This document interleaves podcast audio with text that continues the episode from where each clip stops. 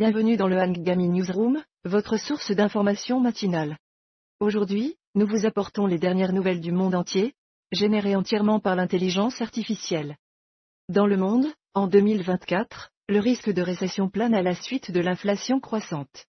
Les économistes s'inquiètent des conséquences économiques qui pourraient en découler.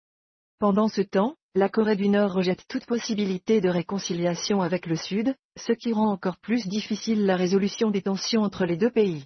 Au Moyen-Orient, les conditions sont de plus en plus désastreuses dans la région sud de Gaza, où la population est de plus en plus à l'étroit.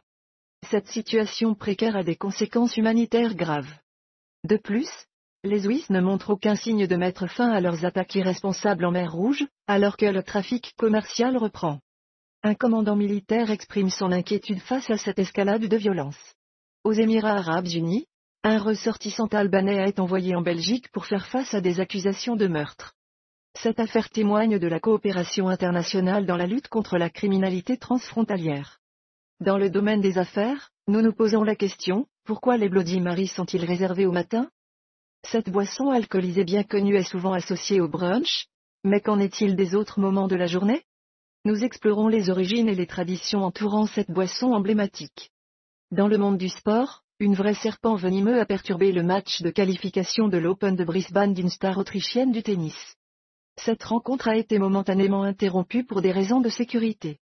Enfin, dans le monde du divertissement, nous avons appris le décès de Tom Wilkinson, célèbre pour ses rôles dans The Full Monty et Michael Clayton.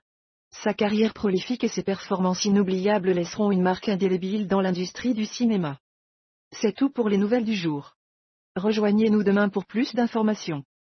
Passons à notre interview, accueillons Monsieur l'éditeur en chef. Monsieur l'éditeur, dans cet article, le Premier ministre israélien Benjamin Netanyahu affirme que la guerre contre le Hamas à Gaza va se poursuivre pendant encore de nombreux mois. Pouvez-vous nous en dire plus sur la situation actuelle et les raisons qui poussent Netanyahou à prolonger cette guerre malgré les appels internationaux à un cessez-le-feu? Quelle est votre analyse de cette situation complexe? Bonjour, il est important de comprendre que la situation à Gaza est très complexe. La guerre entre Israël et le Hamas a déjà entraîné de nombreuses victimes civiles, la faim et le déplacement massif des habitants de l'enclave assiégée. Netanyahou justifie la poursuite de cette guerre en se basant sur les déclarations du chef d'état-major de l'armée israélienne, selon lesquelles elle se prolongera pendant encore plusieurs mois. Il semble que Netanyahou souhaite maintenir un contrôle sécuritaire israélien sans préciser ce qui se passera ensuite. Il y a également des divergences entre Netanyahou et l'administration Biden concernant la question de qui devrait gouverner Gaza après la guerre. La situation reste donc très tendue et complexe. Merci de nous avoir écoutés et passez une excellente journée.